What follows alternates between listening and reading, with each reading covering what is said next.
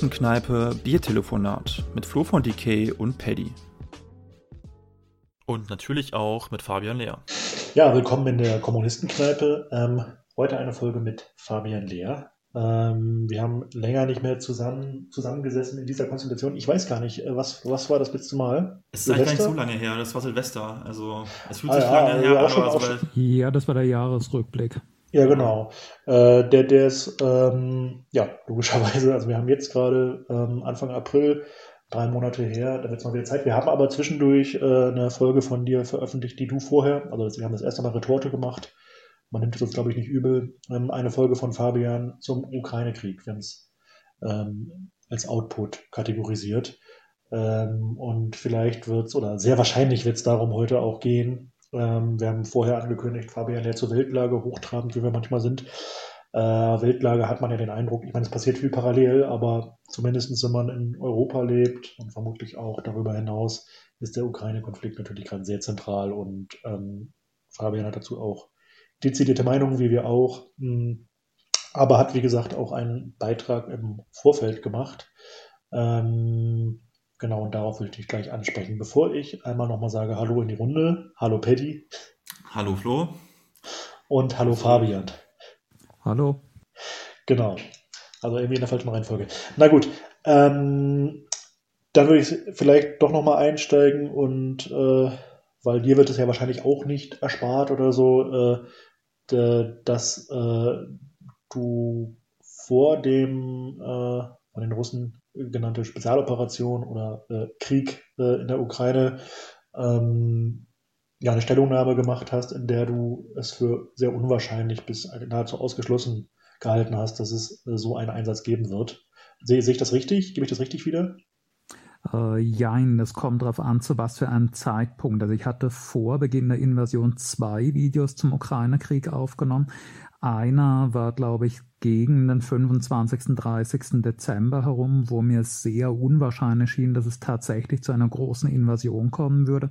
Der zweite Ja, war- die meine ich, genau. Der zweite war dann Mitte Januar, wo ich es schon für sehr gut möglich hielt, dass es bald eine große Invasion geben würde, aber doch eher davon ausgegangen bin, dass es nicht passieren würde, weil es mir aus dem russischen Machtinteresse heraus unsinnig erschien und ich auch bis heute den Eindruck habe, dass dieser Krieg für die russische Machtstellung so schädlich ist, so unsinnig von einem Standpunkt selbst des russischen Nationalismus aus, dass ich nicht davon ausgehe, dass dieser Krieg lange geplant war. Und ich glaube auch gerade die Tatsache, dass man jetzt sieht, wie desaströs, schlecht und unvorbereitet die russische Armee in diese Schlachten geht, deutet stark darauf hin, dass es lange so war, dass der Armeeaufmarsch tatsächlich den Sinn hatte, diplomatischen Druck auf die NATO auszuüben.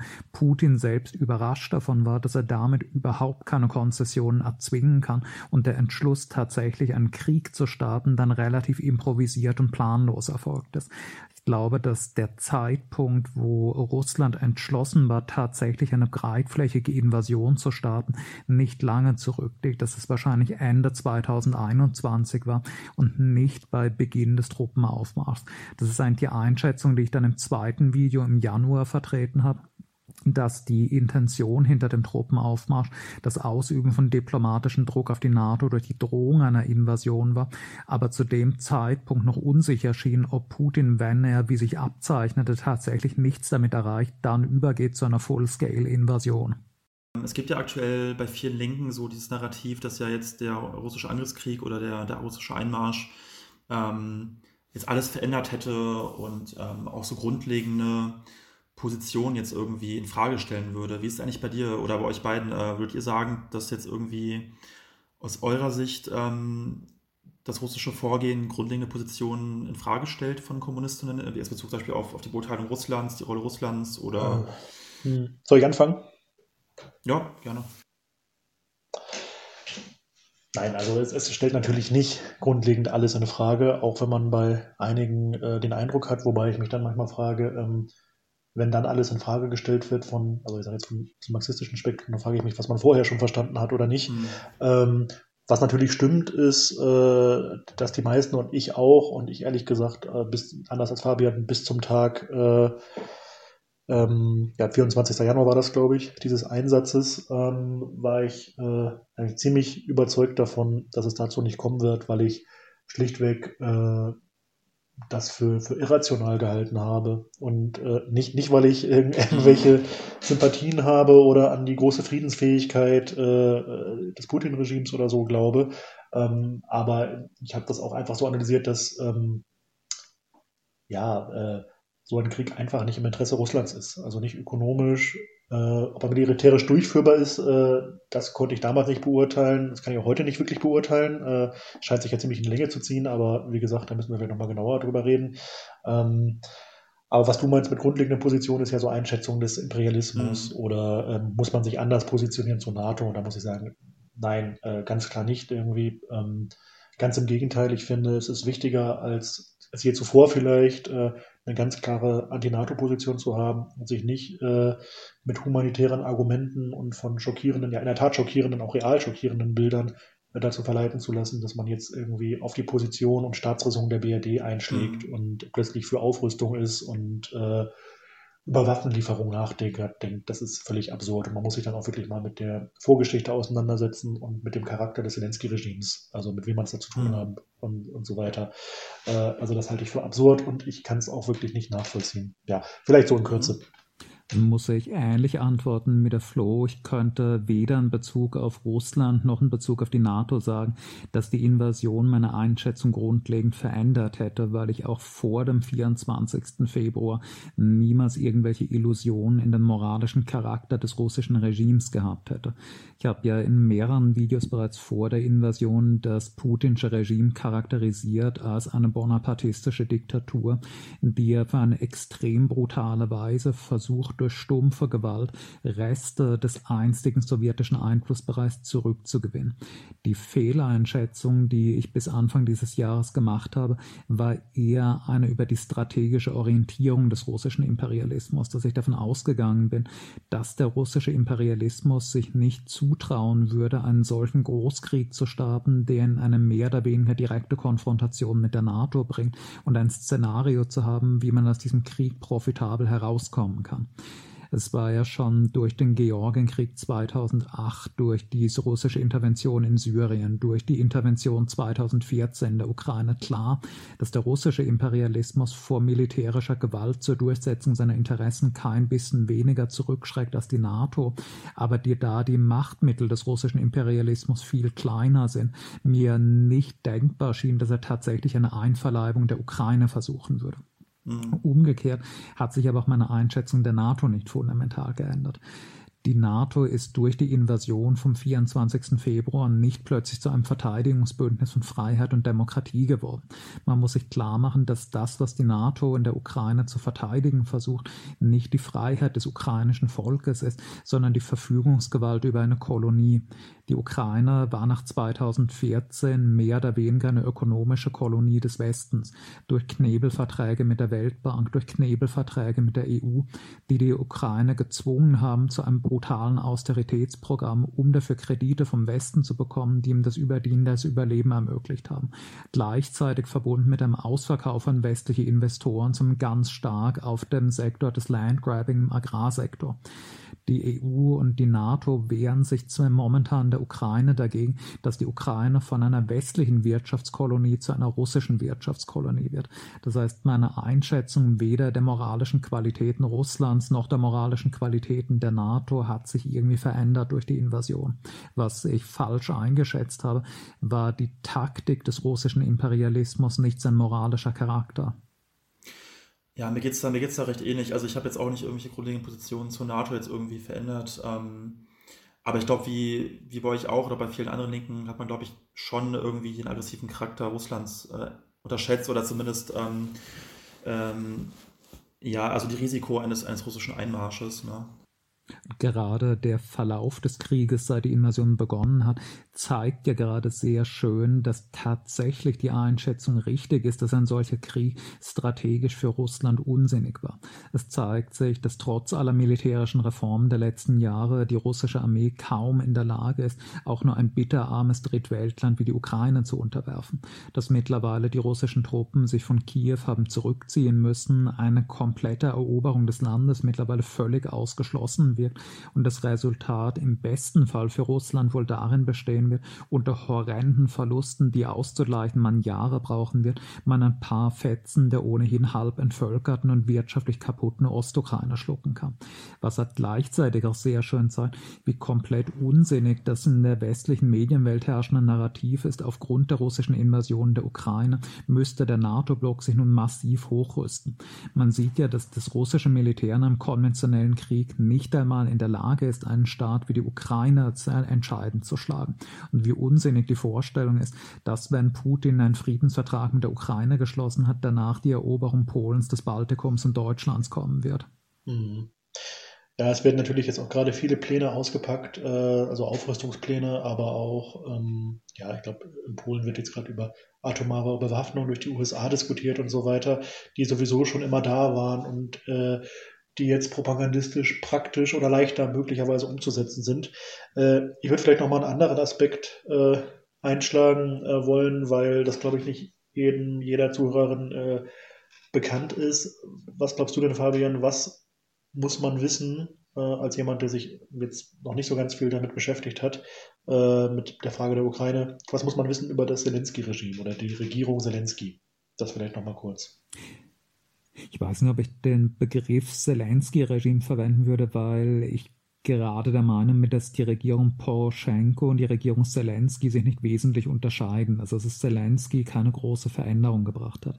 Dass die Ukraine seit 2014 eigentlich ihren Charakter nicht mehr verändert hat wird der große Umschwung von 2014 durch die Euromaidan-Bewegung war einerseits in der außenpolitischen Positionierung, dass die Ukraine, die bis dahin mehr oder weniger ein Satellitenstaat Russlands war, ein Satellitenstaat des NATO-Blocks geworden ist, sich also außenpolitisch nach Westen orientiert hat, was gleichzeitig aber innenpolitisch mit einer massiven Rechtswendung der ukrainischen Nationalideologie einhergegangen ist die bisherigen eher pro-russischen Regierungen, wie die Regierung Janukowitsch insbesondere, hatten in gewissem Maße noch ein bisschen die diffuse Sowjetnostalgie geteilt, die es in Russland in gewissem Maße gibt, während für die Regierung Poroschenko und die Regierung Zelensky die radikale Abgrenzung von der sowjetischen Vergangenheit zu dem zentralen Bestandteil ihrer Staatsideologie geworden ist.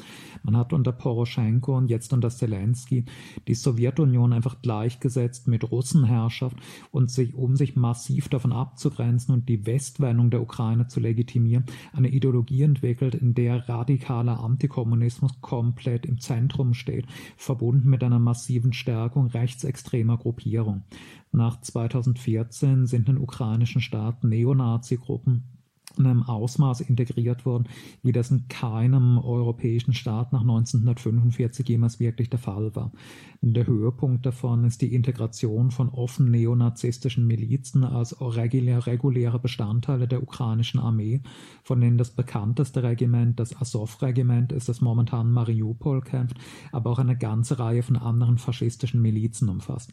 Das heißt, der ukrainische Staat musste, um die Westwendung zu legitimieren und um die pro-russischen Kräfte auszubremsen, ein Zweckbündnis mit dem ukrainischen Neonazismus eingehen, der, was Wahlstimmen Stimmen angeht, nicht sehr stark ist. Es wird zu Recht immer wieder darauf hingewiesen, dass die neonazistischen Parteien der Ukraine nicht wesentlich stärker sind, als es in Mittel- und Westeuropa der Fall ist. Aber es war notwendig, die militärisch und politisch sehr starke Neonazi-Bewegung in den ukrainischen Staatsapparat einzubinden. Das ist eben ein einzigartiges Merkmal des ukrainischen Staates in Europa. Einerseits auf militärischer Ebene, andererseits aber auch auf Verwaltungsebene.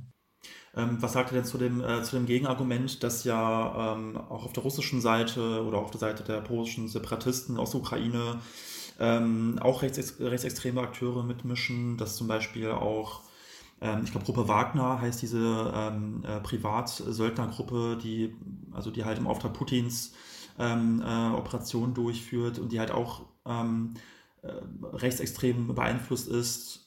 Also dass sozusagen halt auch auf russischer Seite diese Elemente sehr stark sind, ähm, dass man praktisch das jetzt nicht nur irgendwie auf, auf die Westukraine schieben kann. Also ich, ich das ist natürlich. Ja, Fabian, mach du mal ja. Flo, Flo kann ruhig zuerst. Okay. Ähm, ich glaube, man, äh, es ist unbestreitbar, dass es auch äh, in, in, Russland nationalistische Kräfte gibt und äh, ähm, diese militärischen Einheiten, von denen du gesprochen hast, die gibt es wirklich.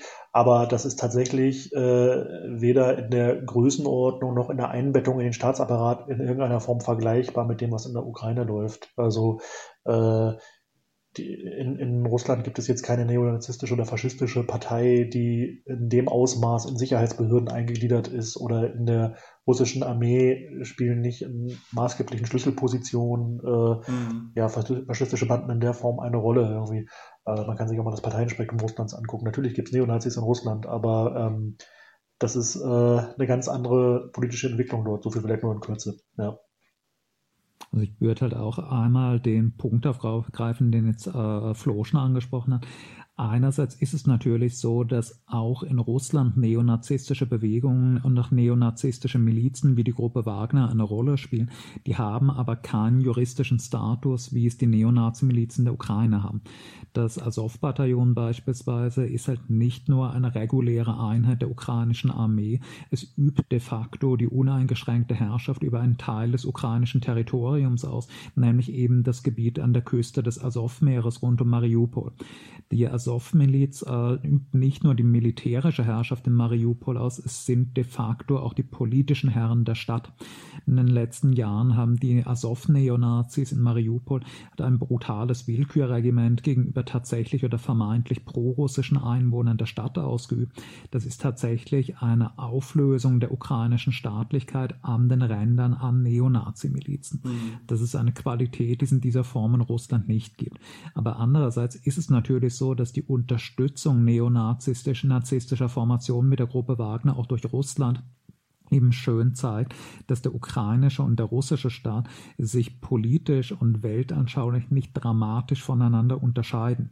Sowohl für das Putin-Regime als auch für den ukrainischen Staat ist radikaler Antikommunismus etwas Zentrales ihrer eigenen Weltanschauung und Putin ist auch dezidiert ein völkischer russischer Nationalist, der von einer großrussischen Vergangenheit träumt, der das Zahnreich verherrlicht und mit antisemitischen Verschwörungstheorien darüber fabuliert, dass die Bolschewiki satanische Verräter an der russischen Nation gewesen sein. Putin ist selbst ohne Zweifel in seinem Weltbild selbst ein Rechtsradikaler. Und es ist auch kein Zufall, dass Putin von sehr vielen westeuropäischen Nazis als ein Vorbild betrachtet wird im Kampf gegen die ideologische Degeneration des Westens durch linksgrün versiffte moderne Ideologie.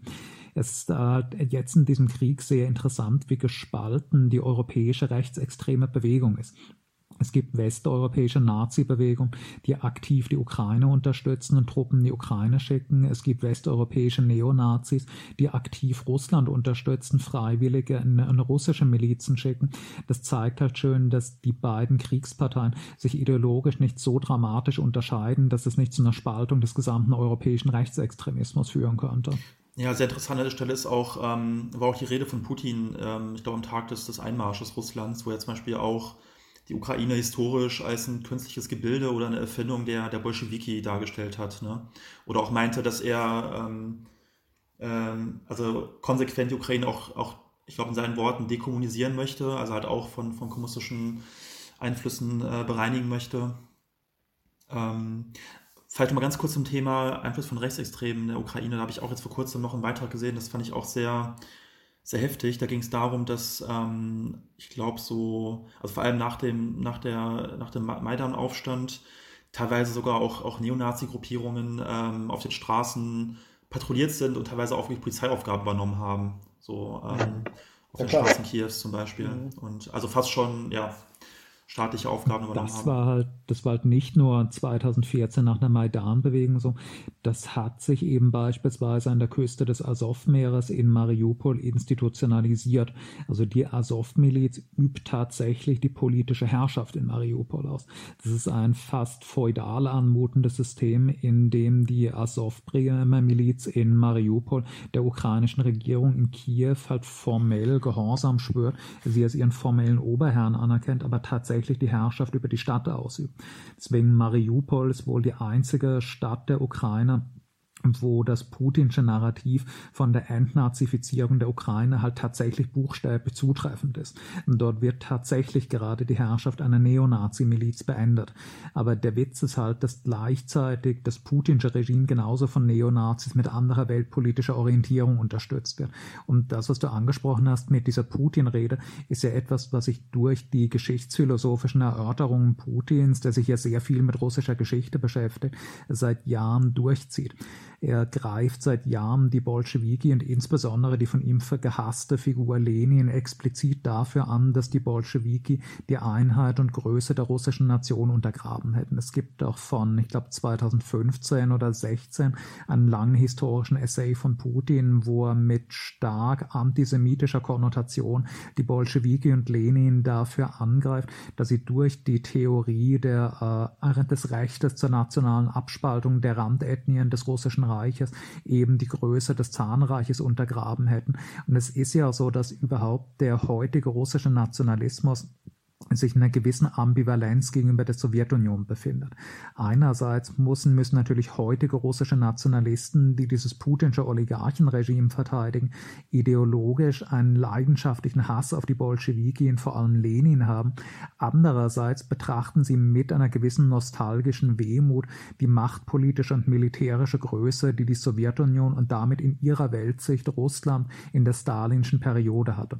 Weswegen sehr viele russische Nationalisten doch Putin halt Lenin sehr viel intensiver hassen als Stalin, dem sie zugute rechnen, dass er immerhin Russland bzw. die Sowjetunion wieder groß und stark gemacht hätte. Und das ist halt eine Ambivalenz, die es für die ukrainischen Oligarchen in der Form nicht gibt, weil sie eben auf die Sowjetunion nicht zurückblicken, wehmütig als auf eine Zeit besonderer Machtausdehnung, sondern die Sowjetunion für sie einfach identisch ist mit Russenherrschaft, mit Fremdherrschaft, weswegen der Antikommunismus in der Ukraine, der ukrainischen herrschenden Klasse eben eben noch reiner und unverdünnter ist, als es im putinschen Russland der Fall ist.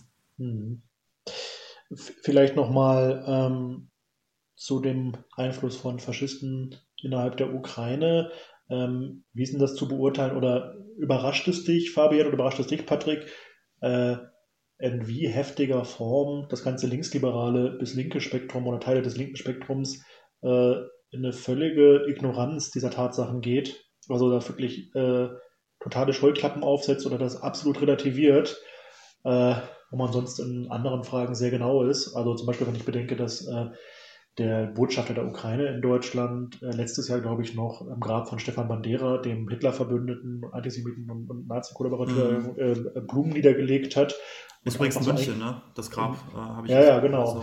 Äh, und äh, ja, einfach so eingeladen wird als ganz normaler Talkshow-Gast, wie teilweise berichtet wird über Kräfte, als wäre das irgendwie eine ganz normale Miliz oder so, Azov. Also da gibt es ja, oder es gab doch auch beim Spiegel war das, glaube ich, korrigiere mich, wenn es falsch ist, Spiegel TV meine ich, oder Spiegel. Ähm, ja, ja, so, Spiegel. Mhm. Wo über so ein Liebespaar berichtet wurde und im Prinzip war es eine Nazi-Love-Story. So. Und äh, also wie wenig Distanz das ganze linksliberale Lager dazu hat. Ähm, hat euch das überrascht oder erstaunt in der Form? Wie, wie ist es bei dir, Benny?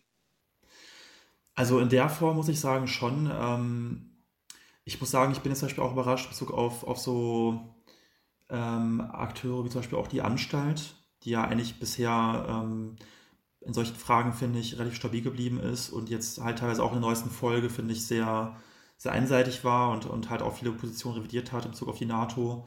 Ähm, auf jeden Fall. Also ich habe zum Beispiel, also ich weiß nicht, also natürlich ist es vielleicht auch ein bisschen subjektiv jetzt irgendwie gefärbt, aber ich habe zum Beispiel auch ähm, teilweise auch schon Diskussionen gehabt mit, mit äh, Linksliberalen irgendwie, ob jetzt auf Facebook oder auch im, ähm, in meinem Umfeld, die teilweise wirklich ganz direkt auch, äh, also auch äh, Neonazi-Gruppierungen wie halt äh, das Azov-Bataillon ähm, in Schutz genommen haben, dass man da irgendwie die gar nicht irgendwie voll verurteilen kann, ja nicht irgendwie komplett als rechtsextrem bezeichnen könnte oder das ist ja, also unter diesen Umständen, dass es legitim wäre, ähm, ähm, sie halt zu integrieren in dem Kampf, weil es ja also aus der Not geboren ähm, richtig wäre.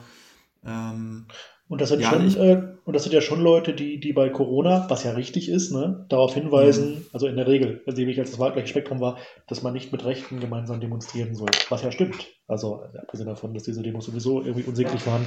Ähm, aber da ganz andere Maßstäbe an den Tag legen, das finde ich auch erstaunlich. Ja. ja. Also ich weiß auch nicht, ob ich sagen, ob ich da überhaupt von einer Ignoranz sprechen würde. Also ich habe schon den Eindruck, sowohl die Rolle der faschistischen Milizen in der Ukraine als auch der generell extrem reaktionäre, extrem antikommunistische Charakter des ukrainischen Staates und der ukrainischen Nationalideologie sind diesen Leuten schon sehr bewusst, aber sie sind halt egal. Es spielt für ihre Beurteilung des Staates und dieses Konflikts keine Rolle. Aber was mich schon überrascht hat, ist mit was was für einer Leichtigkeit und Schnelligkeit dieser Krieg bis weit ins linksliberale Lager hinein bisher geltende linke Grundsätze umgeworfen und ausgelöscht hat. Dass Leute, die höchstwahrscheinlich bis vor zwei Monaten antimilitaristische, antinationale oder gar pazifistische Grundsätze wohlgefällig abgenickt hätten, plötzlich klingen wie hysterisch geifernde Deutschnationale im August 1914, die die amerikanische Regierung, die NATO von rechts dafür angreifen, dass das feige Defetisten seien, die sich nicht trauen, endlich russische Jets abzuschießen. Ich, ich sag nur, das ist ich, schon eine ich sag nur, ich sag nur Katapultmagazin, ne, als Stichwort. Ja, ja, das Katapultmagazin hat sich sehr hervorgetan, ja. Oder in Österreich halt ganz extrem zum Beispiel Florian Klenk und das Falter-Magazin, eigentlich so das linksliberale Bobo-Magazin, das in Österreich meinungsprägend ist, die jetzt plötzlich seit Wochen die NATO und die amerikanische Regierung halt von rechts dafür angreifen, dass sie aus kleinlicher Feigheit vor einem Atomkrieg nicht endlich eine Flugverbotszone errichten, die dafür eintreten, dass das bisher neutrale Österreich endlich NATO-Mitglied wird und seine weltpolitische Verantwortung übernimmt die dafür plädieren, dass der Westen noch mehr Waffen an die Ukraine liefert, die selbst einen direkten Kriegseintritt gegen Russland nicht unbedingt ausschließen. Dass also Leute, die sich bisher wahrscheinlich als kritische Geister und als links der Mitte stehend empfunden haben, innerhalb von Wochen plötzlich rechts von der FDP und rechts der CDU landen und die CDU und die amerikanische Regierung und der, äh, die NATO dafür angreifen, dass sie feige Defetisten seien. Also in der Intensität hätte ich das schon nicht erwartet, dass das gesamte linksliberale Lager dermaßen durchknallt. Und man sieht halt auch in diesem Krieg, in einer ganz extremen Weise, wie unterschiedlich dasselbe bewertet wird, ob es das eigene imperialistische Lager oder ein feindliches imperialistisches Lager macht. Wie jetzt alle aus dem linksliberalen Lager plötzlich so tun, als hätte es vor Februar 2022 noch nie einen brutalen imperialistischen Krieg gegeben und das jetzt plötzlich alles vollkommen verändert. Leute, die wahrscheinlich die NATO-Massaker in Afghanistan, die NATO-Massaker im Irak, die NATO-Massaker in Libyen entweder in keiner Weise beachtet oder sie gut geheißen haben. Mhm. Ja, naja, und auch wie leichtfertig mit der Option eines Atomkriegs gespielt wird. Also ich habe wirklich äh, Diskussionen geführt mit Menschen, die äh, entweder mit darüber diskutieren wollten, naja, so ein Atomkrieg, der hat ja auch unterschiedliche Auswirkungen. Der muss ja nicht alles zerstören. Es, es, gibt, ja, es, so. es, es, gibt ja nicht nur große Atombomben, es gibt ja auch taktische Atombomben, die sind ja nicht so schlimm. Ja, ja, genau. Äh, also das ist wirklich unfassbar und äh, das ist sozusagen unter der Kritik dann. Ne? dann da, da weiß man wirklich nicht mehr, was man darauf antworten soll. Oder, oder nicht einmal das, also nicht einmal unbedingt, dass die Leute argumentieren, man kann einen Atomkrieg auch gut überleben. Also ich habe mittlerweile auch auf Social Media Diskussionen mit teilweise auch prominenten Linksliberalen geführt, die, wenn man sie versucht in die Ecke zu treiben, eine explizite Aussage darüber zu erfahren, halt auch sagen, ja, ein Atomkrieg kann den Zusammenbruch der gesamten Zivilisation Europa bedeuten. Das müssen müssen wir aber eben in Kauf nehmen, wenn das notwendig ist, um Putin zu stoppen. Dass halt mittlerweile Linksliberale tatsächlich dezidiert sagen, der Untergang der gesamten menschlichen Zivilisation in Europa ist im Notfall ein Preis, den man eben in Kauf nehmen muss, um unseren Feind zu besiegen. Um die Freiheit zu verteidigen, Fabian, vor, dem russischen, vor der russischen Tyrannei. Bezie beziehungsweise wie klar überhaupt ist, dass wir Kriegspartei sein. Also die formelle Neutralität der NATO-Staaten oder in Österreich die formelle Neutralität des österreichischen Staates überhaupt, der ja kein NATO-Mitglied ist, wird einfach als nicht existent betrachtet. Es ist irgendwie für das gesamte linksliberale Lager klar, dass wir uns im Krieg mit Russland befinden, dass wir nicht Bürger von Staaten sind, die mit einer Kriegspartei sympathisieren, sondern dass wir Kriegspartei sind und dass nicht nur unser Staat Kriegspartei ist, sondern dass jeder Bürger verpflichtet ist, einen Kriegsanstrengungen Anstrengungen teilzunehmen. Ja, ich finde auch, äh, einige Linksliberale klingen eher wie, ich weiß nicht, Hindenburg oder haben plötzlich wirklich so eine deutschnationale Rhetorik oder so einen Sound drauf, äh, der sich wirklich sehr unterscheidet von, von einigen woken Tugenden, die man sonst pflegt. Also da, da kann ich mich nur manchmal wundern. Irgendwie. Ähm, es folgt ein Werbespot der Tageszeitung Junge Welt. Viele unserer Hörerinnen und Hörer kennen und lesen die Tageszeitung Junge Welt. Sie berichtet anders als die bürgerlichen Medien in Deutschland. Denn als marxistische Tageszeitung beschäftigt sie sich mit den großen und drängendsten Fragen unserer Zeit. Wer führt Krieg gegen wen? Wer bezahlt die Hochrüstung der Bundeswehr? Wessen Interessen vertritt der Staat? Und wem nützen die aktuellen Herrschaftsverhältnisse? Die junge Welt liefert Hintergrundberichte, umfassende Analysen und tagesaktuelle Berichterstattung über Themen wie Krieg und Frieden, Wohnen, Arbeitskampf und Gesundheit. Sie steht seit ihrer Gründung für konsequenten Antifaschismus und Internationalismus. In keiner anderen Tageszeitung kommen so viele marxistische Linke zu Wort. Anders als andere Zeitungen nimmt sie die Perspektive der arbeitenden Bevölkerung ein und ist somit Stimme und Medium der arbeitenden Klasse.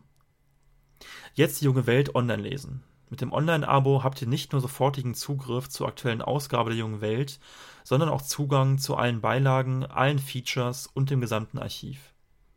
Außerdem habt ihr bereits abends Zugriff auf die Artikel der Zeitung des nächsten Tages.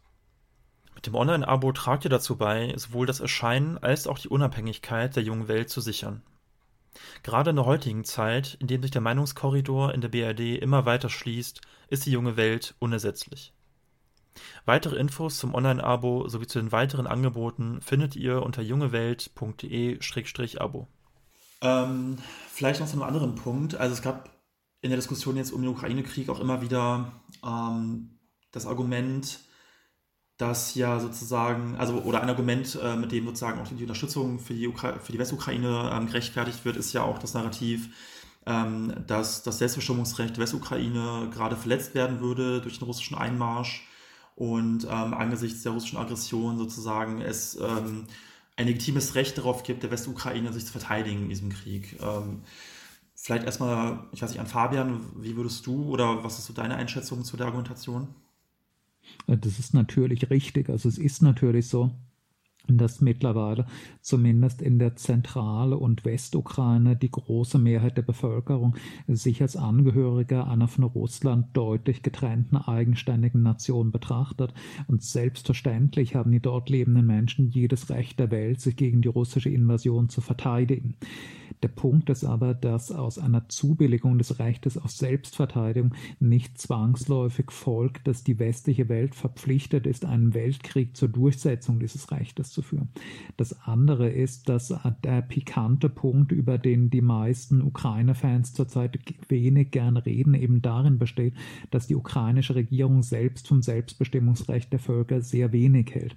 Was man daran sieht, dass die Krim, in der ohne jeden Zweifel die überwältigende Mehrheit der Bevölkerung zu Russland gehören will, nicht einmal darüber diskutiert wird, die Zugehörigkeit der Krim zu Russland offiziell anzuerkennen. Das ist mit hoher Wahrscheinlichkeit auch in den bisher von den Separatisten beherrschten Gebieten in Donetsk und Lugansk der Fall. Auch dort möchte ohne Zweifel die Mehrheit der Bevölkerung zu Russland gehören und nicht zur Ukraine. Das heißt, es ist ein etwas zweischneidiges Schwert, wenn man ausgerechnet den Punkt des Selbstbestimmungsrechts der Völker anführt zur Verteidigung der ukrainischen Regierung, die dieses Selbstbestimmungsrecht der Völker dezidiert ablehnt, was die Krim und die südöstliche Ukraine angeht. Das heißt, selbstverständlich haben alle Zentral- und Westukrainer jedes Recht der Welt, sich gegen die russische Invasion zu verteidigen.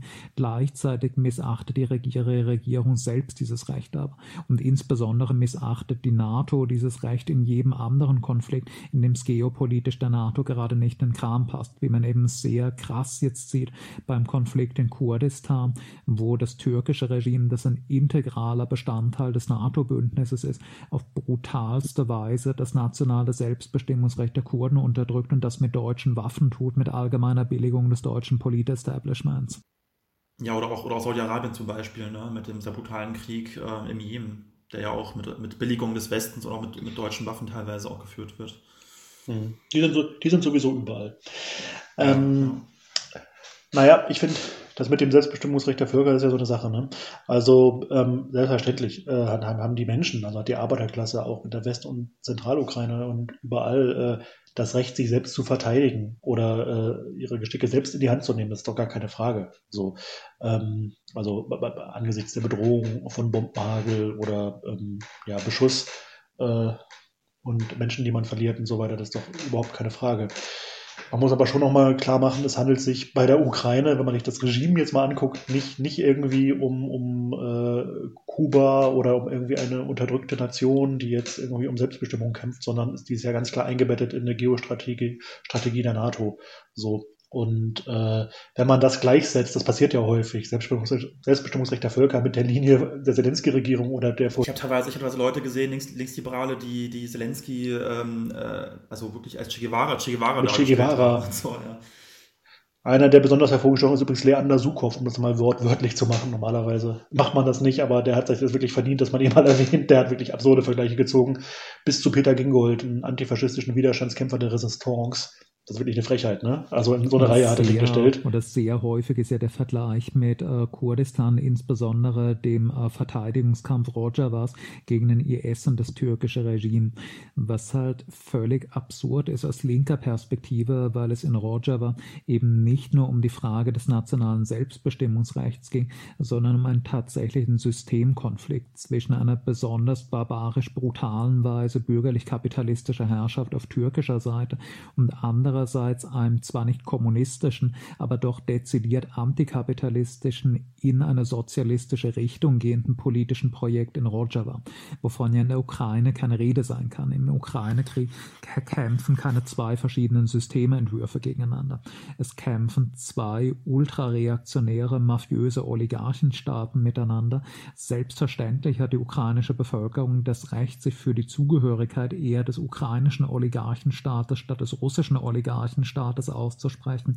Man kann aber schlecht mit dem Selbstbestimmungsrecht der Völker einer Parteinahme des Westens für die Regierung Zelensky begründen, wenn eben diese selbe Regierung Zelensky gleichzeitig explizit das Selbstbestimmungsrecht der Völker ablehnt für die Krim und den Donbass.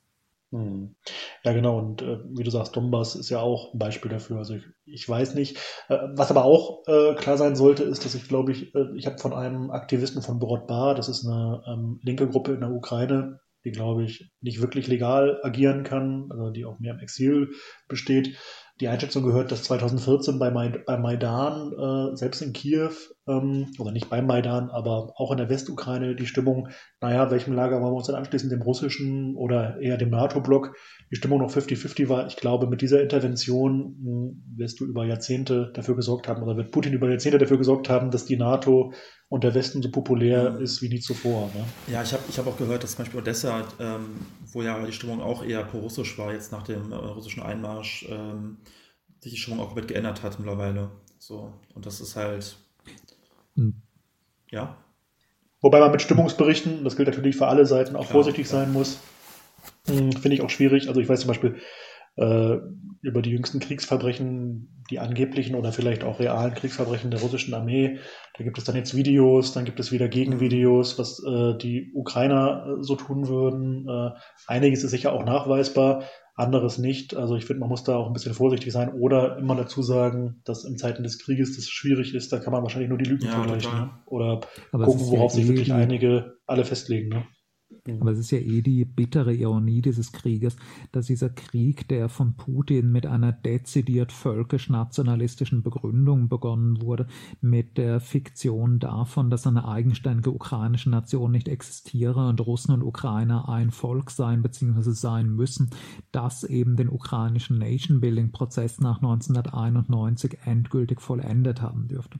Man sieht ja auch in den von russischen Truppen besetzten russischsprachigen Gebieten der Ostukraine, Ukraine, dass es dort Massenproteste der Bevölkerung gegen die Besatzung gibt, dass es teilweise Anschläge gegen die russischen Truppen gibt, dass auch die ukrainischen Soldaten aus den russischsprachigen Gebieten loyal auf Seite der ukrainischen Regierung gegen die Invasion kämpfen, dass das Resultat dieses Krieges, selbst wenn es Putin gelingen sollte, ein paar Fetzen der Ostukraine herauszureißen, eben darin bestehen wird, dass die Masse der ukrainischen Bevölkerung auch in den russischsprachigen Gebieten auf Jahrzehnte hinweg einen leidenschaftlichen Hass auf den russischen Staat haben wird und dass es auf Generationen hinweg wahrscheinlich unbedenkbar sein wird, dass irgendeine große ukrainische Partei, dass irgendeine ukrainische Regierung sich jemals wieder pro-russisch positionieren kann. Das heißt, das Resultat wird auf jeden Fall sein, auch wenn Putin ein paar Fetzen herausreißen kann, dass die gesamte restliche Ukraine auf Jahrzehnte hinweg einen leidenschaftlich antirussisches westliches Bollwerk sein wird. Die geostrategische Position Russlands wird sich auf jeden Fall durch diesen Krieg massiv verschlechtert haben, egal wie er jetzt ausgeht. Zumal, zumal ich auch glaube, dass selbst wenn jetzt Russland militärisch ähm, die ukrainische Armee besiegen würde, ich glaube trotzdem, dass dass, dass die Folge trotzdem ein jahrelanger ähm, Guerillakrieg wäre wahrscheinlich, den Russland auch nicht gewinnen könnte. Ne? Oder dauerhaft eine Besatzung des Landes wahrscheinlich, glaube ich, gar nicht möglich wäre. Wobei. Mit faschistischen Guerillas zum Teil, ja. Mhm. Ich glaub, Übrigens, was ich ganz Thema, interessant. Ja, Fabian, ich glaube, das Thema einer Besetzung der gesamten Ukraine ist mittlerweile militärisch sowieso vom Tisch, nachdem sich gezeigt hat, dass Russland jetzt nach äh, einem Monat Krieg bereits so horrende Verluste hat wie in keinem Krieg seit dem Zweiten Weltkrieg. Ich glaube, das beste Ergebnis, auf das Russland überhaupt noch in diesem Krieg hoffen kann, ist, dass nach dem Abzug aus Kiew man es gelingen kann, es gelingen kann, die Oblasten Donetsk und Lugansk vollständig zu erobern und dann eben den Krieg zu beenden, dass es ein Triumph feiern zu lassen. Aber ich glaube, mit einer Besetzung der Ukraine als Ganzes rechnet auch in Moskau niemand mehr. Mhm. Ja, na, zumal es ja an der, in der Heimatfront ein bisschen schwieriger wird. Ne? Also ich meine, nicht nur die brutalen Sanktionen, das würde ich aber, wollte ich auch nochmal erwähnen, also die Sanktionen des Westens sind natürlich auch eine Form des Wirtschaftskrieges. Ne? Das trifft ja die Arbeiterklasse oder die normalen Menschen in Russland extrem. Nicht nur da übrigens, das hat ja eine Kettenwirkung auch auf hier. Ja. Ähm, und ich glaube, dass das schon auch Schwierigkeiten mit sich bringt, neben den Särgen, die jetzt nach Russland nach Hause kommen. Ne? Also ich frage mich auch, äh, wie lange so ein Krieg überhaupt äh, für Putin durchhaltbar ist auf der Ebene. Ja. Obwohl ich, obwohl ich spannenderweise jetzt zum Beispiel auch, das war sogar ähm, in der, beim Fernsehsender Die Welt auch, also von, von ihren Fernsehsender, Nachrichtensender, ja, furchtbar. Äh, war ein Reporter, der, der aus also eigentlich sehr furchtbar, aber selbst dort hat ein Reporter, der aktuell anscheinend auch in Moskau ist, ähm, gemeint, dass die Sanktionen eher dazu führen, dass sich große Teile der Bevölkerung mit Putin solidarisieren und sogar Teile der Opposition. Mhm. Und das, das fand ich ganz interessant, dass das sozusagen dazu führt, dass, dass die Bevölkerung eher zusammenrückt. Natürlich ist die Frage, wie lange das andauert, aber das ist tatsächlich die Frage. Sanktionen eher das Gegenteil zu, zu erzeugen. Ja, ich glaube aber schon, dass dann irgendwann doch erst das Fressen oder das Essen kommt und dann die Ideologie. Aber momentan scheint es noch so zu sein, dass die Zustimmungswerte für Putin auch nach wie vor relativ hoch sind. Ne? Mhm. Es ist ja ein Effekt, den man eigentlich in jedem großen Krieg sieht, dass die Anfangsphase eines Krieges immer zu einer höheren Loyalität und zu einer höheren Popularität gegenüber der Regierung führen. Das ist auch etwas, was wir im Ersten Weltkrieg in jeder kriegführenden Macht beobachtet haben, dass es in den ersten Monaten des Krieges einen nationalistischen Taumel mit Loyalitätsbekundung der Regierung gegenüber gab, dass diese Stimmung aber sehr schnell kippt, wenn der Krieg lange andauert, verlustreich ist und sich keine Siegesperspektive abzeichnet. Ich glaube eben, dass Putin relativ bald in eine Lage kommt, wo er entweder entweder einen durchschlagenden militärischen Triumph braucht oder den Krieg abbrechen muss, weil ihm innenpolitisch die Fälle entgleiten glaube, dass klar ist, dass in den ersten Wochen des Krieges es eben diesen nationalistischen, nationalen Einheitstaumel gibt. Aber die russische Bevölkerung wird irgendwann die Schnauze voll haben, wenn die aktuellen Verlustraten, wenn das aktuelle ökonomische Desaster an dieser Intensität Monate oder gar Jahre lang weitergehen sollten. Also die Lage wird schon anders aussehen, wenn 20, wenn 30, wenn 50.000 russische Soldaten gefallen sind. Mhm. Auf jeden Fall. Was ich wichtig finde, ist, dass wir vielleicht noch mal ein bisschen auf, die, auf, den Aspekt eingehen, was ist denn hier, wo wir in Deutschland leben, die richtige Position oder wie sollte man sich gerade als Kommunist, als Kommunistin jetzt positionieren ähm, angesichts dessen, was hier jetzt läuft. Also wir haben gerade in Rekordzeit erlebt, dass äh, hunderten Milliarden, vielleicht sollte man Kriegskredite sagen, wo wir schon vom Ersten Weltkrieg reden, aber 100 Milliarden Etat für Militär, für Aufrüstung bewilligt wurde und dass über absurde Militärpläne und Bewaffnung schwadroniert wird und alle feuchten Träume von Militärs werden jetzt sozusagen erfüllt die nächsten Jahre, ist so ein bisschen mein Eindruck, ähm, mhm. bei gleichzeitig anhaltenden und sich verstärkenden, damit ist zu rechnen, Sozialabbau und Angriff auf die Rechte der Arbeiterklasse. Also Lindner hat ja auch und, schon. Und, und massiven Preissteigerungen gerade. Und gleichzeitig massiven Preissteigerungen, äh, die ja nicht nur ähm, ja, die ärmeren Schichten der Bevölkerung treffen, sondern äh, das geht ja bis in die äh, ja, Mittelschicht. Also davon sind wirklich auch irgendwie weite Teile der Bevölkerung betroffen. Äh, also da kommen wirklich starke soziale Verwerfungen auf uns zu und gleichzeitig wird äh, dieser Aufrüstungskurs, äh, der so krass ist wie noch nie, befeuert. Ähm, momentan habe ich den Eindruck, über das linksliberale Lager haben wir schon geredet, dass äh, dort eine große Begeisterung oder mindestens eine Rechtfertigung für diese Pläne herrscht. Ähm, ich bin mir nicht sicher, ob das wirklich dauerhaft anhalten wird, weil es macht sich ja langsam im Portemonnaie der Leute bemerkbar, äh, also deutlich, wenn man mal einkaufen geht. Ich finde es schon relativ heftig. Ich habe auch gerade eine ähm, Betriebskostenerhöhung bekommen und so weiter. Und so geht es ja vielen Menschen. Äh, also ich glaube schon, dass sich die soziale Frage nochmal schärfer und nochmal neu stellen wird und äh, dann es nicht reichen wird, äh, eine Ukraine-Flagge zu hissen oder so. Ähm, aber ähm, ja, vielleicht an euch beide gestellt, was wäre jetzt wichtig als Forderung, als Kampagne, wie sollte man sich jetzt positionieren? Oder wie geht man überhaupt auch agitatorisch, sind jetzt viele Fragen, aber kann man ja zusammenhängend beantworten, mhm. wie geht man überhaupt agitatorisch gegen diese übermächtige Propaganda vor, wo ja jede Kritik momentan jedenfalls noch an irgendetwas, was nicht dem Regierungsnarrativ entspricht, schnell als äh, ja, Parteinahme für den Krieg irgendwie diskreditiert wird oder als, als utopisch, träumerisch oder so. Ja, weiß nicht, vielleicht könnt ihr was dazu sagen. Ich glaube, dass man ich glaube, dass man in Deutschland eine Doppelstrategie fahren muss. Einerseits eine ideologische Entlarvung dessen, als was die NATO präsentiert wird. Man muss klar machen in der sozialistischen Agitation, dass die NATO eben kein Defensivbündnis zur Verteidigung von Freiheit und Demokratie gegen die Tyrannei ist, sondern dass die NATO ein in ihrer Konzeption eher offensiv ausgerichtetes Kriegsbündnis ist, dessen Zweck nicht darin besteht, Deutschland vor der tyrannischen Herrschaft Putins zu retten, sondern international Kriege für die Interessen westlicher Kapitalisten zu führen. Dass man klar machen muss, dass die NATO ein mindestens genauso aggressiv expansionistisches Bündnis ist wie die russische Außenpolitik. Andererseits, was man jetzt auch gerade schön am Kriegsverlauf kann, zu entlarven, was für eine absurde Mythengeschichte dieses Narrativ ist, wenn wir nicht die Bundeswehr hochrüsten auf die Position hinter den USA und China, werden in zwei Jahren russische Truppen in Berlin ein einmarschieren. Wir haben jetzt im Krieg in der Ukraine gesehen, wie völlig unfähig die russische Armee ist, auch nur die Ukraine zu erobern. Das überhaupt keine Möglichkeit besteht, dass die russische Armee Mittel- und Westeuropa unterwerfen könnte. Dass deswegen die ganzen Forderungen nach Aufrüstung der Bundeswehr und der NATO überhaupt nicht irgendeinem Sicherheitsinteresse der mitteleuropäischen Bevölkerung entsprechen, sondern die Vorbereitungen sind für neue Aggressionen der NATO selbst, für, internationale imperialistische Kriege im Dienst des westlichen Kapitals. Und da ich ja nicht in Deutschland lebe, sondern in Österreich, was in Österreich ein ganz zentraler Punkt der Diskussion momentan ist, ist eben die Diskussion um die österreichische Neutralität. Österreich hat ja 1955 die Auflage bekommen, dass es die ewige Neutralität in seine Verfassung aufnehmen muss, damit äh, sowohl die Westalliierten als auch die Rote Armee sich aus Österreich abziehen und Österreich ein neutraler, geeinter bürgerlicher Staat sein kann. Und eben diese verfassungsmäßig festgeschriebene Neutralität wird in Österreich momentan von den Linksliberalen fanatisch angegriffen. Eben in erster Linie linksliberale Publizisten wie Florian Klenk, die extrem aggressiv dafür agitieren, Österreich Österreich muss endlich ein NATO-Staat werden. Denn mittlerweile gibt es auch Pläne, dass das Budget des österreichischen Militärs verdoppelt werden soll. Und da ist natürlich in Österreich die Hauptaufgabe für Sozialistinnen, für Kommunistinnen, für die Beibehaltung dieser in der Verfassung festgeschriebenen Neutralität zu agitieren und klarzustellen, dass es nicht im Sinne der österreichischen Bevölkerung ist, in ein aggressives Kriegsbündnis wie die NATO einzutreten.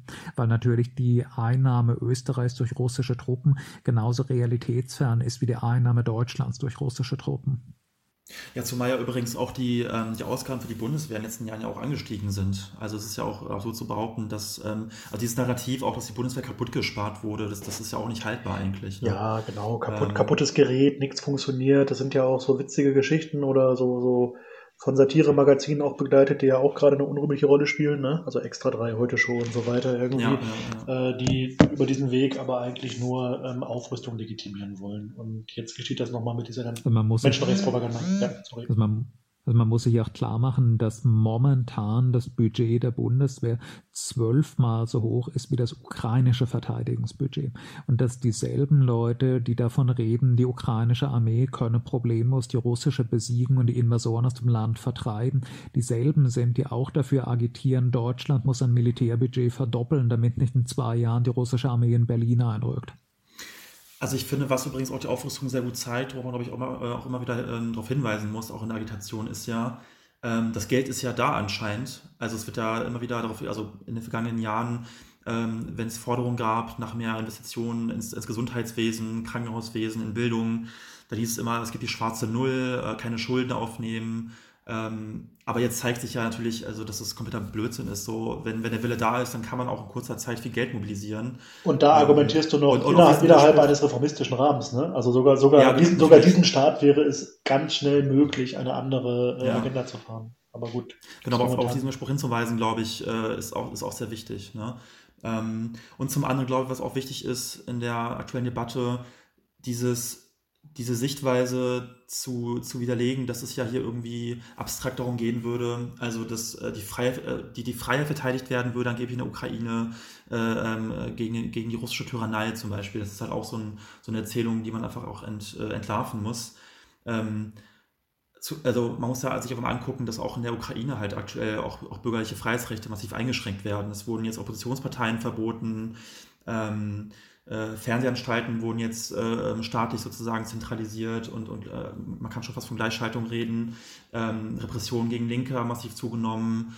Ähm, also das muss man, glaube ich, auch entlarven, einfach, dass es da nicht irgendwie um abstrakte Werte geht, äh, um die gekämpft wird, sondern es geht um knallharte ökonomische und, und, und geopolitische Interessen in diesem Konflikt. Ja, und meine Erfahrung ist, dass du auch durchaus Menschen, die jetzt nicht völlig ideologisch verbohrt sind, die meisten sind ja nicht Florian Klenk, sondern ganz normale Leute, die die bürgerlichen Medien irgendwie lesen, dass sie auch durchaus offen sind. Also ich habe jetzt gerade mit einem Bekannten in der Kneipe, zwar nicht die Kommunistenkneipe, sondern eine, eine richtige Kneipe, genauso argumentiert, äh, aufgezeigt, äh, ja, was eigentlich das Interesse des deutschen Imperialismus ist und was er sonst wo macht, wenn man so moralisch an die Sache rangeht.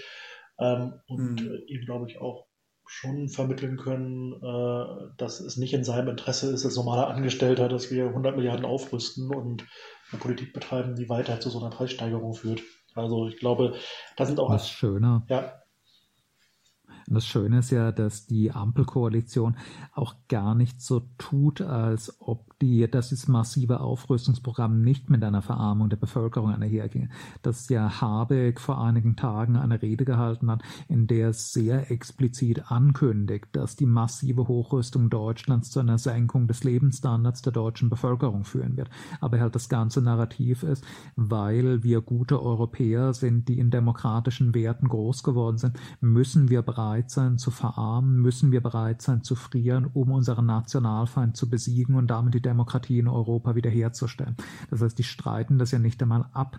Sie plädieren dafür, die durch diese Aufrüstung kommende Verarmung muss die Bevölkerung akzeptieren, weil der Idealismus für die Verteidigung der ukrainischen Freiheit höher zu gewichten ist als der materielle Lebensstandard der Bevölkerung. Ja, es gibt ja jetzt auch schon Kampagnen teilweise, auch bis ins linksliberale Spektrum äh, hinein, äh, die von Frieren für die Freiheit sprechen und so weiter. Ne? Völlig verrückt. Ich habe das für, für einen Witz gehalten, aber mittlerweile kann man ja satirisch das, was real teilweise so, so an Memes oder, oder irgendwie, ja, sonst was für Kampagnen läuft, gar nicht mehr überbieten.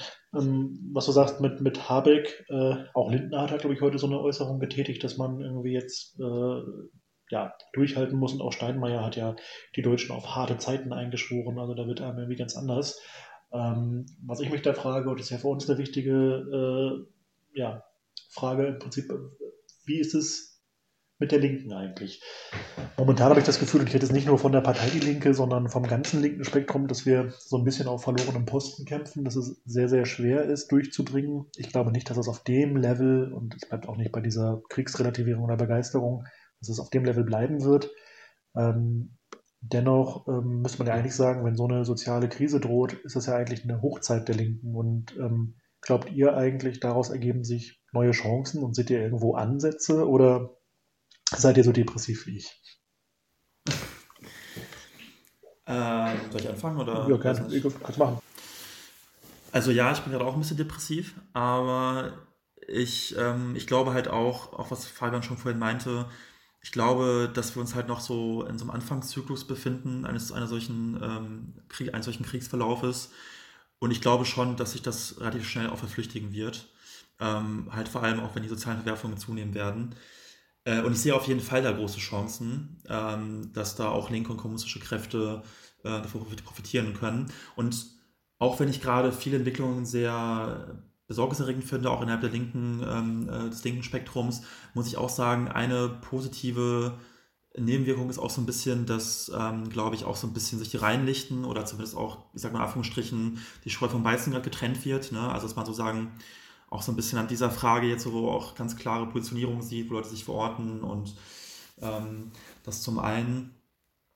Ich glaube aktuell, also jetzt gerade glaube ich, ähm, führt es eher dazu, dass viele Linke und Kommunisten eher wieder ähm, Grundlegendes ausdiskutieren müssen und halt auch vor allem auch so Sachen wie ähm, Imperialismus-Theorien gerade wieder neu diskutiert werden. Ähm, also kurzfristig, glaube ich, sind wir gerade wieder irgendwie in der Ohnmachtssituation oder auch in der Phase, wo wir uns orientieren, aber ich glaube schon, dass da sehr viel, ähm, sehr viel, sehr viel Chance dahinter steckt.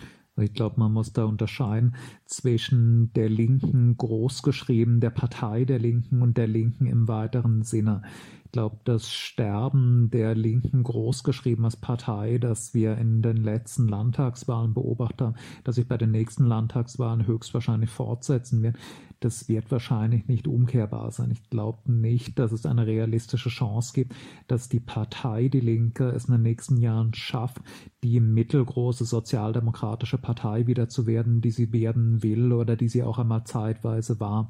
Ich glaube, dass der Krieg jetzt diesen Prozess eher noch beschleunigt hat. Einerseits, weil die Linke zu den sozialen Verwerfungen des Krieges nicht so viel zu sagen hat, andererseits, weil sie doch in der breiten Wahrnehmung der Öffentlichkeit sehr oft wahrgenommen wird als die Partei, die für den russischen Imperialismus eintritt, was in der Form natürlich falsch ist, abgesehen von den verrücktesten Rändern der Linken. Aber sie wird momentan einfach wahrgenommen als die deutsche Pro-Putin-Partei. Ich glaube, das wird sie in den nächsten Monaten äh, lähmen, in den nächsten Jahren noch stark beeinträchtigen.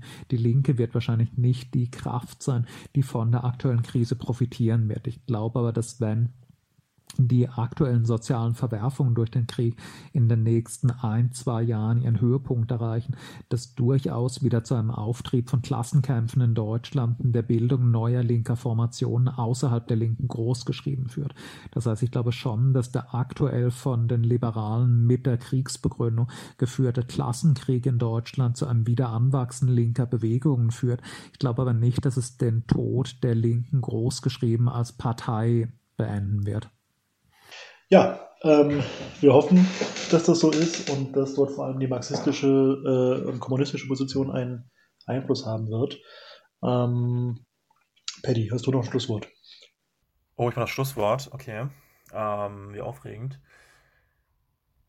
Also egal wie beschissen die Situation gerade auch sein mag oder zumindest auf uns wirken mag, wir dürfen auf gar keinen Fall aufgeben und, und die Hoffnung verlieren. Also ich, das mag zwar pathetisch klingen, aber es gibt keine Alternative dazu, weiter zu kämpfen. Und vor allem jetzt gerade, also erst recht jetzt, wo bis in, in die linken, also bis in linke Kreise hinein äh, grundlegende Positionen äh, in Bezug auf die NATO oder auch in Bezug auf die Frage Krieg und Frieden, Militarismus, Aufrüstung aufgeweicht werden. Genau jetzt, wirklich genau jetzt müssen wir umso mehr standhaft sein. Und was mir auch hilft, ist manchmal auch ein Blick in die Geschichte. Zum Beispiel bei Ausbruch des Ersten Weltkriegs 1914, da gab es ja auch eine allgemeine Kriegseuphorie, es gab einen nationalistischen Wahn und revolutionäre Politikerinnen wie Rosa Luxemburg dachten sogar an Selbstmord, weil sie die Lage so verzweifelt einschätzten. Und vier, fünf Jahre später waren Länder wie Deutschland inmitten einer revolutionären Situation und ich weiß, dass man solche historischen Entwicklungen nicht eins zu eins vergleichen kann mit heute, aber man sollte sich, glaube ich, schon klar machen, dass solche großen Umbrüche immer unerwartet passierten und äh, auch heute immer noch möglich sind. Und ich glaube, dass vor allem jetzt im Zuge der zunehmenden sozialen Verwerfungen sich ein Fenster für uns öffnet als Kommunistinnen für äh, sozialistische Politik. Und es hängt aber auch von uns ab, ob wir diese Chance nutzen und ob wir eingreifen, die Kämpfe. In diesem Sinne, äh, einen schönen Abend noch euch beiden. Äh, ja, schön, dass du hier warst, Fabian, und bis nächstes Mal, Paddy. Ciao. Danke. Ciao.